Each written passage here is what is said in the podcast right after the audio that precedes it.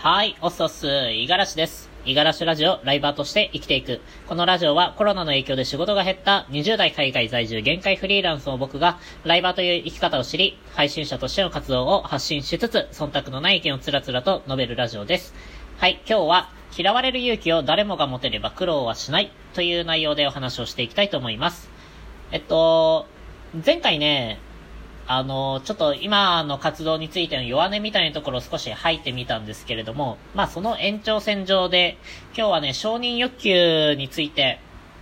あの、少しお話をしていきたい。自分の中で、えー、考えをまとめてみたいっていうふうに思ったので、えー、こちらの内容でお話を進めていきたいなと思っております。まあ、このタイトルにね、えー、選んだ嫌われる勇気これ、まあ少し前に、えー、ベストセラーになった、えー、アドラー心理学を元にした、えー、本なんですけれども、アルフレッド・アドラーっていう、あの、心理学者、及び、えー、社会理論家、精神科医みたいな、まあ、複数のね、肩書きを持ってる人が、えー、考えた心理学、それをもとに作られた、えー、本なんですけれども、これ、まあ、読んだ人結構いるんじゃないかななんて思って、えー、今日の、え、タイトルに選んでみました。僕もね、実際、まあ、書店で並んでいる時にパッと目について、え、なかなかね、インパクトのあるタイトルだったので、すぐに手を取って、で、パラパラっと前書きを読んで、あまあこれちょっと読み進められそうだななんて思って買った記憶があるんですけれども、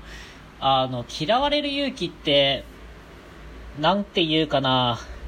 劇薬だと思ってるんですよね。うん。なんかね、本を読んでる時っていうのは、すんなりその本の内容っていうのは入ってきて、えー、読みやすい文章になってるんですよ。対話文、対話形式になっていて、えー、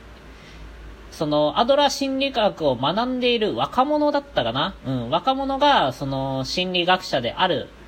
その、鉄人って呼ばれるような人にね、えー、悩みを相談して、で、それに対して返ってきた答えに対して、えー、反論をする、みたいな、そんな感じで対話をするんですけれども、えー、その本読んでる中では、まあ、いわゆる第三者として見てるから、その、若者が持ってきた質問に対して、こう、えー、返してきている鉄人の考え方とかっていうのは、まあまあ、あの、面白いというか、えー、ためになるような考え方だなって思うんですけれども、えっとね、なんかいざ読み終えると、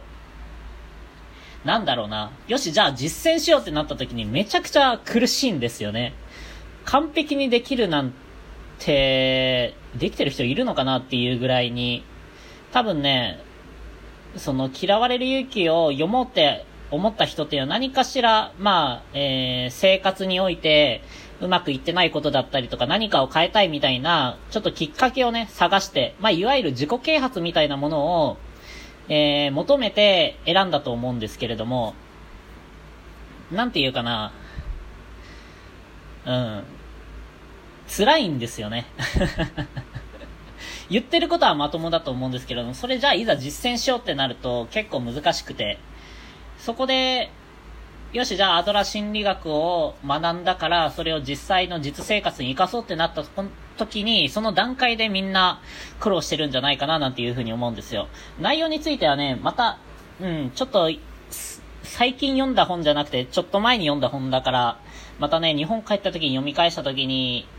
なんかね、えー、発見があれば改めて話をしたいなと思っているんですけれども、今日は、まあ、ピンポイントで承認欲求についても書かれていたところがあるので、そこだけちょっとピックアップしてお話をしていきたいかなと思うんですが、まあ、承認欲求誰しもあるじゃないですか。うん。えっと、マズローのね、えー、何でしたっけそう、えっと、マズローの欲求っていうものがあって、5段階に欲求が分かれていて、えっと、その中にね、承認欲求っていうのがあるんですけれども、やっぱり人の中には必ずしも誰かに見ても、えー、見てほしい、認めてほしい、えー、自分をもっと見て、みたいな、そういうね、えー、気持ちがあるわけなんですね。で、こういう、まあ、配信活動して思ったことっていうのは、やっぱり相手も何かしら、えー、自分を見てほしいっていうふうに思ってるわけなんですよ。そこでやっぱり食い違うというか、自分を見て見てっていうだけじゃ、なかなか承認欲求って満たされないなと。でね、まあ、この、現代の流れで、どうしても承認欲求って、どんどん刺激されてると思ってるんですね。例えばツイッターとかだと、いいねやリツイートを多くされる人が影響力を持って多くの人の注目を集めると。それだけこの人の発信する情報には価値があるっていう風に錯覚をしてしまうから、やっぱり人は必ずしも発信をした時に、えー、そのツイートに対してのいいねとかリツイートの数に対して一喜一憂するわけなんですよね。でも、アドラー心理学の中では、あの、課題の分離っていう考え方があって、いわゆる、えっと、承認欲求に従って生きることっていうのは他者の人生を生きることつまり自分の人生を生きていないんだよっていう風に表現するような文面があるわけなんですよ。アドラー心理学の考え方では、その承認欲求にとらわれずに自分の人生を生きるために、えー、ツイートにいいねがつくこととか、リツイートをもらうことっていうのは、自分じゃどうしようもできないから、そこは自分が考えなくていいっていう風に、そこで分離をしろっていう風に言うわけなんですね。これを求められるわけなんですよ。うん。これね、口で、言葉で言われたらね、まあそっか、確かに、課題の分離、つまり自分ができることには限られていて、相手が、えー、評価するっていうのは自分の、あの、采配じゃどうしようもならないから、そこに、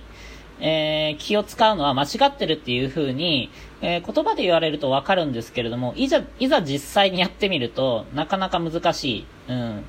その言葉通りには動けない。どこかで、えー、心の片隅には何かしら、やっぱり発信をした時に帰ってくる玉、まあ、えー、リアクションがないと、うん、落ち込んでしまったりとか、するわけなんですよね。そこが、まあこれからね、生きていく現代人にとっては、えー、まあ面と向かって考えていかなければいけないかななんて思っているんですが、アドラー心理学を題材にしたなんかドラマがあったと思うんですね。僕ね、ちょっと実際に見てないんですけれども、なんかね、見ていた知り合いとかから話を聞くと、その主人公がアドラー心理学をもとに、えー、行動しているんですけれども、アドラー心理学を知らない人だったりとか、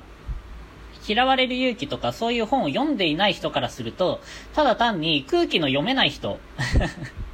っていう風に見えたらしいんですね。なので、ちょっと人間味がないというか、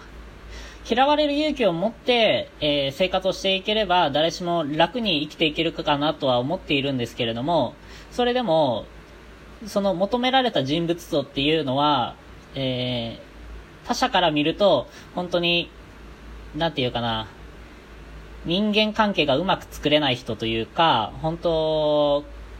場の空気が読めなくて、えー、自己中な人間だと。そういう風に見られるみたいですね。なので、なさすぎてもというか、まあ、アドラー心理学を、どうにか自分の中に、えー、取り入れて、えー、自分流になんか変えていかなければ、なかなか使いづらいんじゃないかな、なんていう風に思いました。またね、嫌われる勇気一度え一度というか、まあ僕も実際購入して、え自宅に置いているので、また戻った時に読みたいななんていうふうに思ってはいるんですけれども、この承認欲求、なかなかね、いやー、難しいですね。こういうラジオとか配信していると、おかげさまで配信している中で、あのー、リアクションっていうのが少なからずあるので、僕としてはすごい助かっていて、でも仮にそれがゼロだった時に、今以上にモチベーションを保てているかっていうとそうではないですし、仮に、えー、昨日の配信よりもじ、えー、今日の配信が、えー、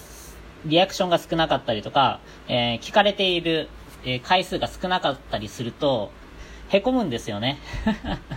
何がいけなかったんだろうなんていう風に考えてしまうんですよ。でも結局考えたところで、なかなか答えっていうのは見つからないですし、えー、聞いてくれる人の、その、気分次第じゃないですか。ね、その、なんか聞いてくれる人が、例えば調子が良かったりとか気分が乗っていたりとかすると長く聞いてもらえたりとか、逆に体調が悪くて、えー、聞いてくれないとかっていうのもありますから、もうどうしようもないんですよね。ってなってくると、じゃあ、まあ何を変えていけばいいのかっていうところで、もう自分の中では本当に、えー、今までの自分よりももっと楽しく面白く、えー、身のある何かを発信していかなければいけないっていう風にどんどんどんどん、あのー、レベルを求めていくんですが、まあそこに自分の実力が追いついていかないと。そうなってきた時に、やっぱ承認欲求に対して、えー、苦しくなっちゃうなっていうふうに思っています。はい。まあ、なんか、今日はね